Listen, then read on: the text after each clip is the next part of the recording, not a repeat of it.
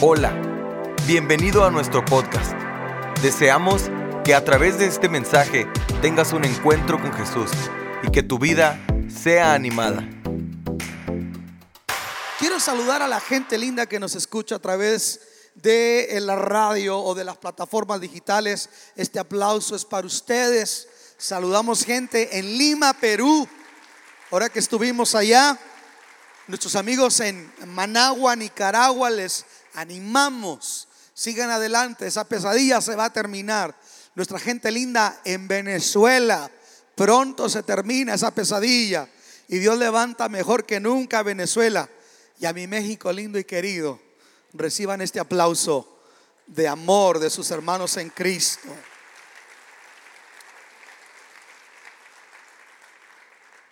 Quiero que vea en su Biblia el capítulo 5 de Mateo, el versículo 16. La semana pasada comenzamos a hablar de la luz, donde Jesús dice que nosotros somos la luz del mundo. Pero el versículo 16, Jesús dice, así alumbre vuestra luz delante de los hombres, para que vean vuestras buenas obras y glorifiquen a vuestro Padre que está en los cielos.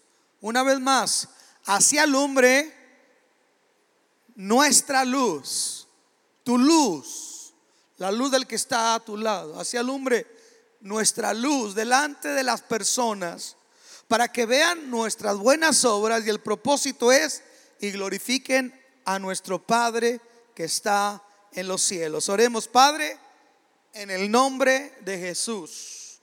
Te damos gracias. Gracias por tu presencia, por tu bendición, por la mejoría en mi voz, en mi garganta, en mis cuerdas bucales. Gracias por la bendición de poder hablar. Hoy ruego que tú extiendas tu mano preciosa, que tú toques, que tú bendigas, que tú sanes, que tú alientes, que tú liberes, que tú consueles, pero que sobre todo establezcas tu reino en nuestro pensamiento y en nuestro corazón. En el nombre de Jesús. Amén y amén. Dale un aplauso a Jesús y ocupe su lugar. El propósito de ser luz en las tinieblas.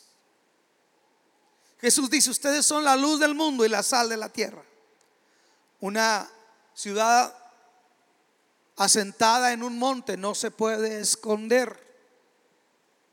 No se puede esconder. Un- una luz no se pone debajo, una lámpara no se pone debajo de una canasta, sino que se pone arriba para que ilumine a todos. El propósito es mostrarse, iluminar, disipar las tinieblas. Vivimos en un mundo que está en tinieblas. La Biblia dice que Satanás es el príncipe de las tinieblas. El mundo en muchos aspectos está en tinieblas. Hoy vemos cómo se, se legislan nuevas, nuevas leyes. Y, y alguien puede decir, el, el- aborto es legal. Sí es legal, pero es inmoral porque se atenta contra una vida inocente. Es reprensible porque es moralmente réprobo y es pecado delante de Dios porque Dios dice no matarás. Se dice que los Estados Unidos desde que se implementó el aborto ha sacrificado más vidas que todos los que ha perdido en sus guerras desde su independencia hasta la última guerra con Afganistán y con Irak. El aborto es legal, pero es inmoral.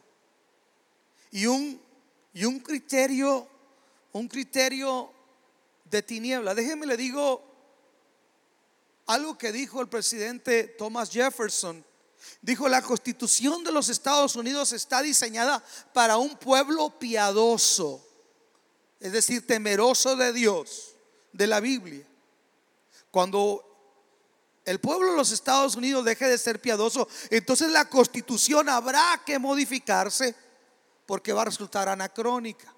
Por eso hoy, por eso hoy, escuche esto, nosotros vemos que eh, el aborto, los matrimonios del mismo sexo, por ejemplo en Canadá se está legalizando la pedofilia, la zoofilia, sexo con los animales, eh, los pedófilos exigiendo derechos, matrimonio del mismo sexo exigiendo el derecho para adoptar niños, eh, leyes que sacan la oración de la escuela, la Biblia, que quieren sacar los diez mandamientos. Escuche esto, nosotros que vivimos en un contexto democrático, la Biblia ilustra la democracia en una, en una imagen de, de la historia y de los tiempos donde Daniel mira o revela el significado de una estatua donde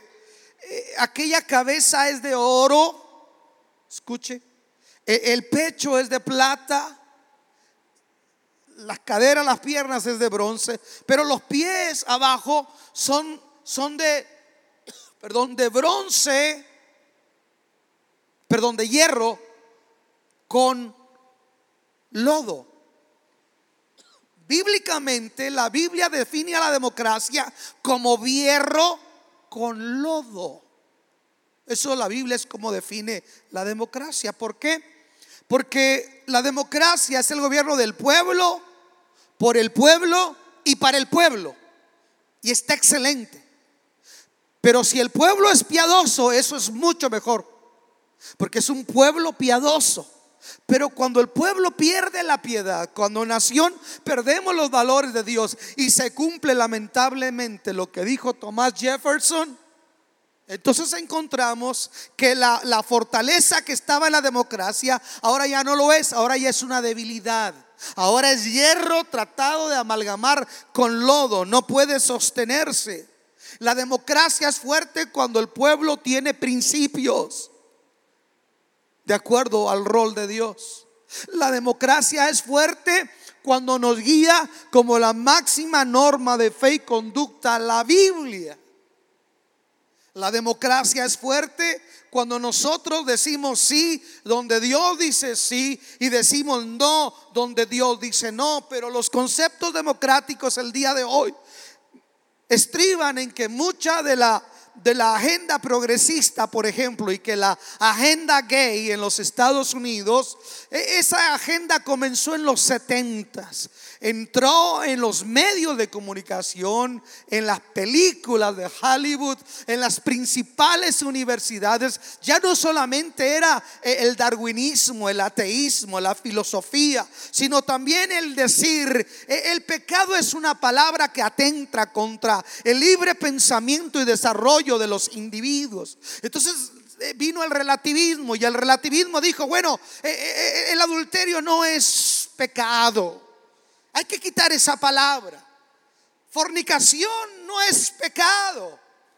Vamos a llamarlo sexo, e interacción íntima para ver si hay afinidad y poder llevar a cabo una pareja. Entonces, entró el relativismo y el relativismo ha echado por la borda muchos principios de Dios al grado, mis queridos hermanos, al grado que el problema del adulterio, del robo, de la fornicación y de tantas cosas ya no solamente son propios de la sociedad, sino también de la iglesia. Y nosotros como hijos de Dios somos llamados como el salmón a ir en contra de la corriente y cada vez más usted se encuentra que por tu fe eres impopular, que por tu fe vas a ser despreciado en el trabajo, porque tú no vas a consentir con un esquema de valores que la sociedad dice, it's okay, eh, just do it, no importa lo que otros digan, si te sientes bien, dale para adelante,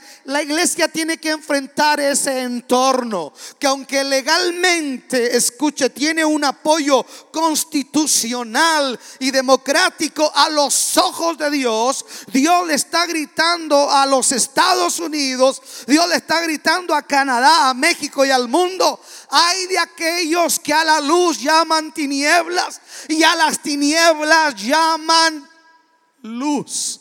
Hay de aquellos que a lo dulce llaman amargo y que a lo amargo llaman dulce. Es ahí, escuche, donde la iglesia va a cobrar un factor relevante, donde va a traer un valor agregado a la sociedad. ¿Por qué? Porque la iglesia tiene como propósito revelar el carácter santo de Dios a través de gente imperfecta como nosotros, porque aunque somos imperfectos, hemos entrado en un proceso de perfeccionamiento a través del discipulado. Si es que usted cree en el discipulado y lo practica, si no, este es un, un regular asistente que medio escucha, medio canta y medio vive. Pero una de las razones por las cuales el Señor habló de hacer discípulos es porque en el discipulado Jesús revela el carácter, escúchenme esto, revela el carácter, cómo es el Padre, cómo piensa el Padre y lo revela y lo imprime en sus doce discípulos. No busca una multitud que le vitoree, no busca una multitud que lo adule o que lo alabe, no, busca doce hombres, son pocos, pero son doce hombres a los cuales ha de marcar y de impactar con el Evangelio para que ellos a su vez, una vez llenos del Espíritu Santo, puedan ir al mundo y hacer discípulos a todas las naciones y llevar la luz de Dios a un mundo que está en tinieblas. ¿Cuántos me están siguiendo hasta aquí? Escuche. Hacia alumbre vuestra luz delante de los hombres. Es decir, transmitan el carácter santo del Padre celestial. ¿Por qué? Porque moral existía antes de que viniera Jesús. La filosofía griega está llena de moral. El, el, juramento de Hipócrates que hace un médico está basado en la cultura y en la filosofía helénica antes de Jesús. Ya había moral antes que viniera Jesús. Hay moral en el budismo, hay moral en el hinduismo, hay moral en el judaísmo, hay moral en muchas cosas. Pero yo encuentro una cosa, no necesariamente moral significa piedad. Y el reto de la iglesia el día de hoy es que estamos siendo bombardeados por una teología de un mensaje humanista que suena bien, pero no necesariamente está fundamentado en la palabra del Señor. Yo veo gente que antepone la psicología antes que la palabra del Señor. Yo me topé gente en la iglesia diciendo, hermano, este mm, eh, eh, eh, el, homosexual este no se hace, nace de la iglesia. Permítame, permítame. ¿Cómo, cómo, cómo, cómo? Si mi Biblia dice varón y hembra los creo. Ah, no, pastor, pero es que la psicología dice que parece que la gente sí nace. Escucha esto. Hay mucho criterio humano rigiendo la mente y la conciencia de muchos cristianos. Estamos aquí. Pero nosotros no somos llamados a regirnos por criterios solamente de moralidad. Somos llamados a vivir por la bendita palabra de Dios. ¿Cuántos le dan un aplauso a Dios por su palabra? Él dijo de su palabra, sécase la hierba, marchítase la flor mas la palabra del Señor Dios nuestro permanece para siempre. El mundo y sus deseos pasan, mas el que hace la palabra de Dios, ese permanece para siempre. Dios dice, así será mi palabra no volverá a mi vacía. Así como desciende la lluvia sobre la tierra y la nieve y la hace germinar, así será mi palabra y será prosperada para aquello a lo que yo lo envíe. ¿Sabe una cosa? Yo no le voy al mensaje humanista o filosófico. Yo creo que la filosofía y la psicología son ciencias inexactas. Pero hay una palabra que es acrisolada siete veces, que no cambia, que es pura. Alguien diga amén. Que la ley de Jehová es perfecta y que tiene el poder de convertir el alma, de conocer la verdad y de hacer libre al pecador. Alguien alabe el nombre de Jesús. En el mormonismo hay moral, en el catolicismo hay moral, en el budismo hay moral. Eh, eh, escuche, esto no se trata de un mensaje moralista per se. Esto se trata de los principios de Dios. Escuche, principios de, Dios, no valores morales. Los valores morales son relativos al criterio de una sociedad. En nuestro contexto, desde el punto de vista constitucional, es moral matar una criatura dentro del vientre. Es aceptado, es legal. Por eso la iglesia, escuchen esto, hay denominaciones ahorita que están batallando porque en una en una elección democrática, por ejemplo, la iglesia episcopal de los Estados Unidos decidió ordenar ministros homosexuales. La iglesia metodista está batallando porque hay una corriente que está entrando muy fuerte que quiere ordenar mujeres al ministerio, aunque sean lesbianas. La iglesia está enfrentando una crisis. Escuche. El Señor le dijo a Jeremías, no te conviertas tú a ellos, sino que ellos se conviertan a ti. Hacia alumbre, dice Jesús, hacia alumbre vuestra luz delante de los hombres. Creemos en hacer eventos, creemos en hacer congresos, creemos en hacer conciertos, no estamos peleados con ello, pero estoy consciente que, eh, escuche, estoy consciente que una campaña evangelística no me resuelve la vida, una impartición profética y apostólica de sanidades no me transforma a nadie. Hasta que nosotros, escuche, vamos al espejo de la bendita palabra del Señor y encuentro que yo no tengo armonía con lo que Dios dice que debo de ser. No sé si me está entendiendo. Y es cuando yo soy confrontado. ¿Sabe por qué mucha gente le rehuye al discipulado? Porque no quiere ser confrontada. Esa es la realidad. That's the main point. I'm sorry, but excuse me. Muchos hombres que están aquí le rehuyes al discipulado porque hay pecado oculto en tu vida. Le rehuyes al discipulado porque no quieres ser confrontado. Pero sabes una cosa, o me amas o me odias. Pero veniste a Cántico Nuevo y aquí creemos en el discipulado. Hay lugares donde no creen.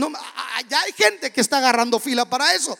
I'm sorry, but excuse me. Y si usted se quiere ir, yo le voy a decir como Jesús le dijo a Pedro cuando Jesús dijo, el costo del discipulado. Si alguno quiere venir en pos de mí, llama más a su padre y a su madre y a su hacienda, etcétera, más que a mí. Jesús dice: I'm sorry, but excuse me, no puede ser mi discípulo. Wow. Entonces, la gente dice, no, si estaba tan bonito el echar fuera demonios, el caminar por las aguas, oiga los convivios, el mitote, los panes y los peces multiplicados. Pero Jesús, mira, che, ¿por qué hablas de semejante demanda? y la gente se le empieza a ir.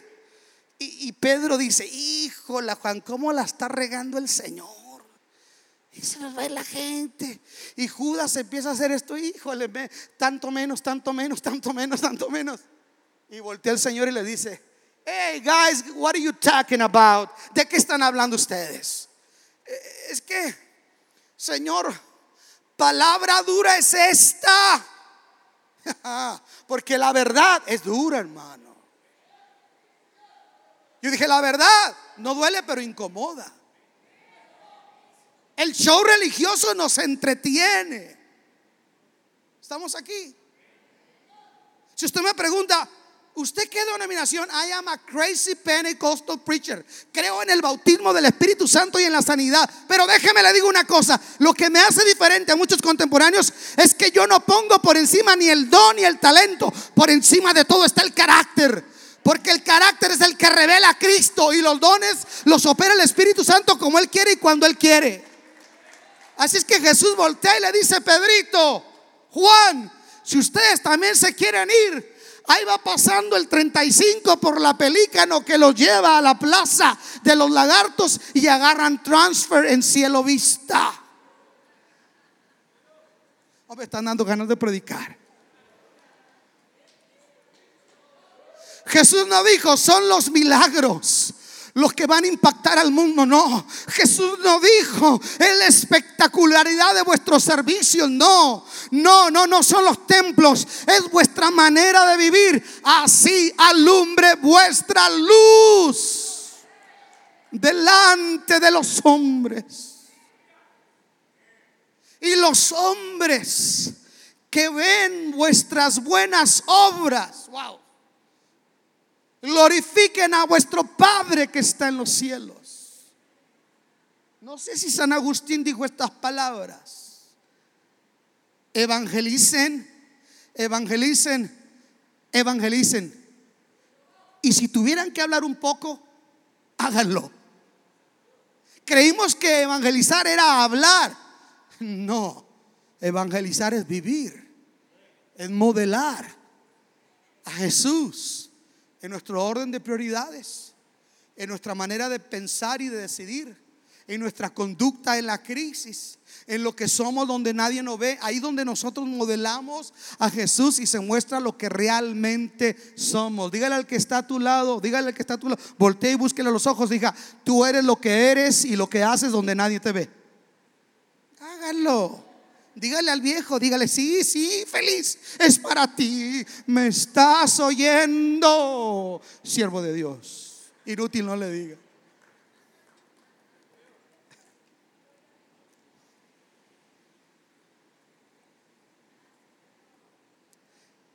Así alumbre vuestra luz y los hombres que vean vuestras buenas obras. En el griego, la palabra para bueno es la palabra agatos. Y Agato solamente describe la palabra bueno, pero aquí se usa la palabra calos. Y la palabra calos, cuando dice bueno, no está hablando solamente de bueno, está hablando de hermoso. Wow. Mire cómo Dios llama a la formación de un carácter. Es algo hermoso. Escuche. Las buenas obras del carácter del cristiano es algo hermoso. Hermano, ¿y por qué ya no canta fulano? ¿Y por qué ya no canta fulana? Si canta hermoso, si canta hermoso, pero vive horrible. Pero es que si yo lo veo que agarra el micrófono y se transforma, mire, si algo yo he aprendido como cristiano, este lugar transforma a la gente, hermano. Hay unos que empiezan a hablar, sí, hermano, aleluya, ¿verdad? Amén, aleluya, hermano, gloria a Dios, aleluya. La gente a veces un micrófono los cambia. Pero sabe una cosa, lo precioso no es del don. Dios, Dios jamás va a decir, Luis, wow, qué tremendo mensaje. Uh, no. Dios dice, ¿cómo está el fruto del Espíritu en tu vida, Luis? Ándale, Juan. ¿Por qué eres tan renegón con Tere? Ándele, viejo. A su nombre. Dígale, ahí le va para el pastor. Eh, eh, eh, el Señor me va a decir, no, mi hijo, no es como, como el talento. El talento yo te lo di, es cómo vives. ¿Estamos aquí? Porque eso se convierte en algo que es una obra hermosa. Yo he sido impactado por gente hermosa. Estamos aquí. Porque no confunda gente atractiva con gente hermosa. Hay mujeres atractivas, pero que son horrorosas. Hay hombres atractivos, pero que son unos demonios. Y hay gente que no es 90, 60 y revienta, que no tiene la nariz de Michael Jackson y los cachetitos de William Levy, Pero hay gente que es hermosa en su manera de vivir, de pensar y de hablar. Ahí les va, muchachas. No, no, no se vayan con la finta. El más esbelto se pone gordo y si no, pregúntele a Javier Soto, que era delgado, delgado. El más se pone calvo y no les digo porque se enoja mi hermano Chagoya. Toda la belleza humana se va a terminar. Yo dije, todo se va a arrugar, todo se va a terminar. Por eso dice la Biblia, engañosa es la gracia y van a la hermosura. Pero la mujer o el hombre que teme al Señor, esa será alabada. Alguien alabe al Señor. Yo, yo, no te preocupes si no hay dinero para el implante, mujer. No te preocupes si no te alcanza para el botox. Alguien diga amén. Ocúpate en la belleza de un carácter que puede impactar la vida de tus hijos, que puede impactar la vida de tus generaciones. ¿Saben una cosa? Tengo un amigo en la Ciudad de México que aprecio mucho, de esa gente que Dios te regala su amistad. Él era un musulmán, que oran cinco veces al día y que se le convierte la esposa, hermano. Se le convierte la esposa, es un empresario. Y dijo, se volvió un infierno nuestra casa. Porque como que la esposa de un musulmán se hace cristiana.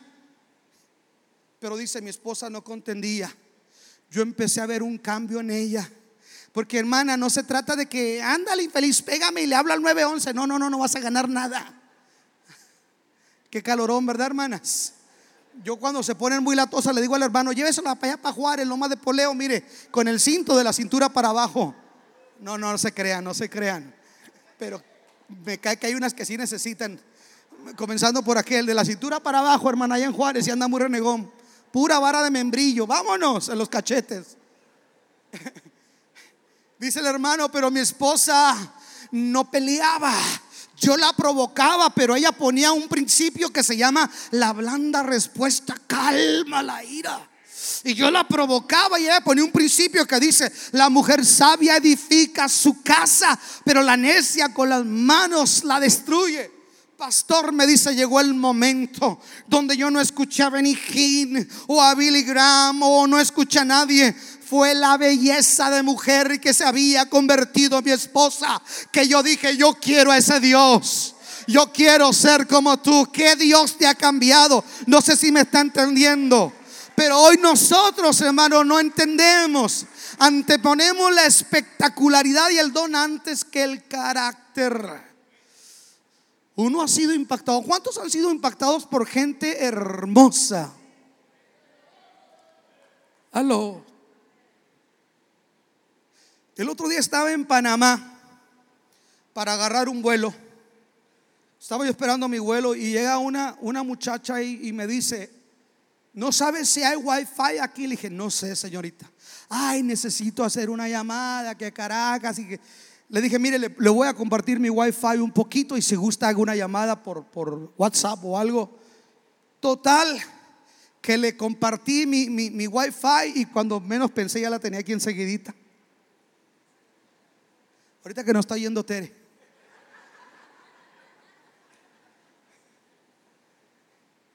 ¿Y usted qué se dedica? Le dije, soy pastor evangélico. Ahorita no traigo mi reloj, pero hay un reloj donde siempre están apareciendo tres imágenes de mi esposa. Le digo, ¿para qué quiero anillo de compromiso si ahí sale? Soy pastor evangélico, mija. Amo a Dios. Muy bella la mujer, ¿eh? No cree que, que el diablo le avienta a uno cualquier relingo. No, no, muy bella. No, pues sí, oiga. Pero mire, mire, mija, si de belleza se trata, yo tengo una belleza mexicana chulada de más pinto.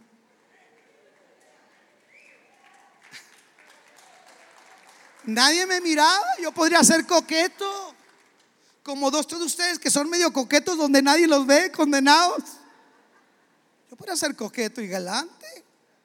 Total, te sube la autoestima. Todavía me levanto, como diría mi padre, dos, tres hediondonas. Pero sabe una cosa, si yo le digo soy cristiano, ella tiene que llevarse un testimonio Porque a lo mejor el avión que ella va a subir para otro lugar se cae y la oportunidad que tenía de conocer algo de Dios la tuvo enfrente, pero como era un cristiano relajado y sin compromiso, se olvidó de Cristo y se dejó llevar por la carne. ¿Está entendiendo? ¿Sabes qué va a impactar al mundo? No tu apariencia estética solamente, tu belleza espiritual.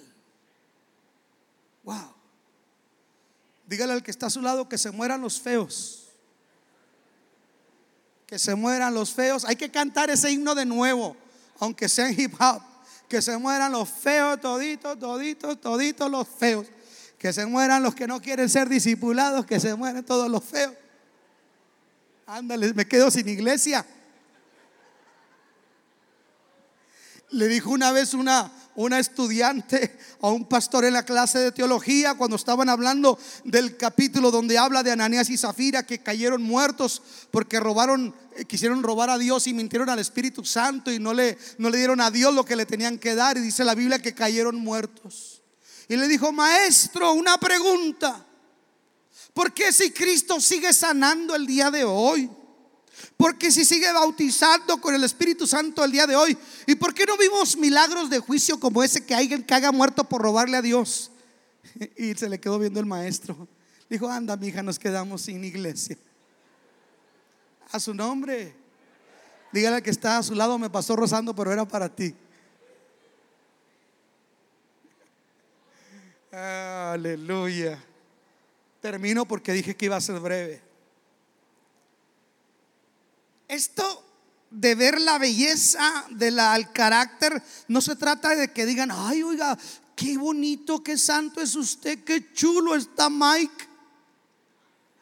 No, porque Mike se va a chiflar. Capaz que le pone un engomado allá en la iglesia y le dice, santidad caminando. Así somos los seres humanos. Escuche. El propósito de la virtud divina en nuestro carácter o en cualquier otra área manifestada es para que el nombre de Dios sea glorificado. Y los hombres que vean vuestras buenas obras glorifiquen a vuestro Padre que está en los cielos. No se trata de echarnos cebollazos y de reconocernos y adularnos unos a otros. No, no, no. No se trata de eso porque a veces la gente se puede equivocar. E, e, el otro día estaba ahí en el Corner Bakery, que es mi segunda oficina. Y me para una, una viejita y me dice, Pastor Alba. Ay, Pastor Alba, yo lo veo a usted por televisión y, no me soltaba. Y luego me dice, bendígame. Me sentí el padre Trampitas. Bendígame, por favor, bendígame, no se vaya sin que me bendiga. Si supiera esa mujer que a lo mejor yo necesito más que ella me bendiga a mí que yo a ella. Porque hay una cosa, este es, este es un error. Pastor, ore por mí, usted lo escucha más Dios. No, el mismo Dios que me escucha a mí es el mismo Dios que lo escucha a usted. Estamos aquí. En más, yo encuentro que a veces batallamos para escucharme a mí con tanta cosa que traigo en la cabeza. A veces nosotros hacemos, eh, ponemos la gente, él, él, es, él, él, pastor. El pastor es un siervo de Dios que se equivoque igual que usted. Estamos aquí, iglesia. Total, yo oré por la viejita, la bendije, te bendigo en nombre de Patria, Filia, Espíritu Santi. A la gente le gusta el mitote. Pastor, aquí está el aceite. Ore por mi aceite, pastor. Ore por mi aceite, hermana. Nada cambia si oro aquí en el aceite, en el altar, o usted ore en su casa por ese aceite de olivo. Yo le aseguro una cosa, el único aceite de olivo que hay en mi casa, me gusta hacer pollo y ensalada con él. Nosotros a veces le damos a la gente títulos que no son. Aquí no se trata de mí. Escuche, un día iba a conocer a cierto predicador que no digo su nombre, pero dice, a él no le gusta que lo vean a los ojos. Ay Dios, ¿será querubín, ser viviente o qué es? No, al apóstol no le gusta que lo vean a los ojos. Ah, oye, de casualidad, el apóstol de vez en cuando usa Pepto-Bismol también. ¿Por qué le queremos poner a la gente un grado que no es? Si hay algo bueno en nosotros. Yo le decía a esa viejita, mire, no soy yo. Pero es que usted predica, pero no, no soy yo. Yo nací sin nada. Hermana, yo vengo del muladar, de lo vil, de lo menospreciado. Yo era un miserable vicioso, de allá me sacó el Señor. Y si hay algo bueno en mí que te pueda bendecir y te pueda edificar, no me den la gloria a mí. Levanta las manos al cielo y dale la gloria a Jesús porque se trata de Él. Porque esto ocurre para darle gloria a Dios. Alguien está aquí. La gente, qué bonito es cuando la gente dice, gloria a Dios. Mirar cómo se amaban. Es cuando la gente puede decir que nosotros nos amamos y nos bendecimos. Qué lindo es cuando la gente puede decir, oye, esta gente se ama de tal manera que son capaces de hacer un lado el orgullo y la soberbia y bendecirse por encima de todo. Qué bonito es cuando la gente puede apreciar una virtud de nosotros y dice, eso solamente puede ser obra de Dios. Una de las cosas que mi hermano Ramón se convirtió, no sé si el día de hoy vino, dice que cuando él me escuchó predicar, y creo que otra vez lo dijo aquí, cuando yo te escuché predicar, dije, ese no es mi carnal. Una de dos, o se le quedó arriba el elevador. Del griego está loco. O verdaderamente Dios está en su vida. No sé si me está entendiendo. Dijo Ramón, yo tuve que entender, Luis.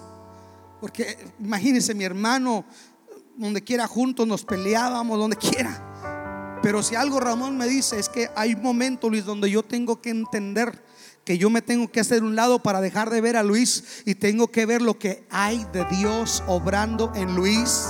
Y cuando yo veo eso, carnal, yo te respaldo no porque seas mi hermano, porque sé que Dios está en tu vida. Y sé que si yo hago eso, yo le estoy dando gloria a Dios. No se trata de darte el crédito a ti, carnal, se trata de darle el crédito al Señor.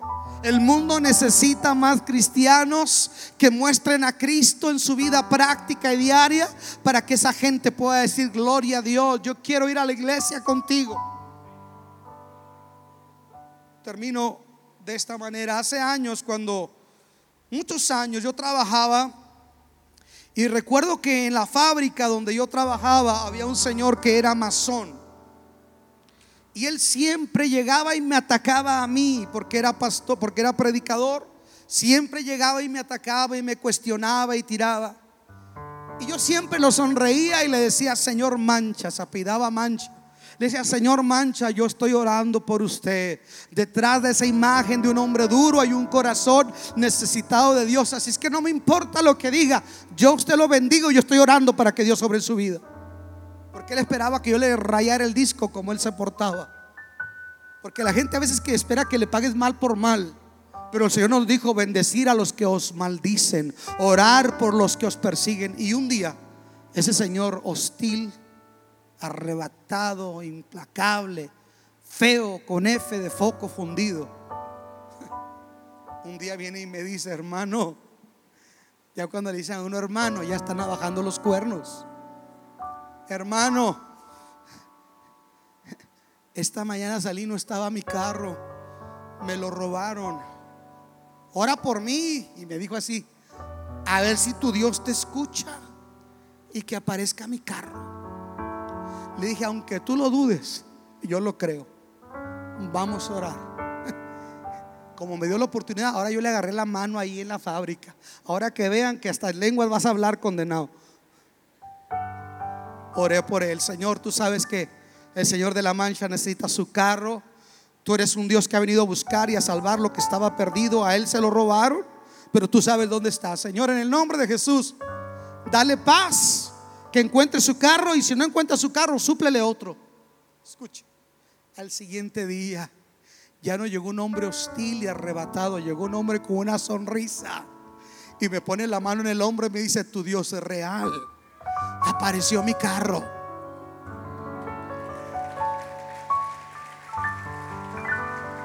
Una oración que usted ofrezca, una sonrisa que usted ofrezca, un acto de amabilidad. No sé si me está entendiendo. Eso es la luz de Dios también.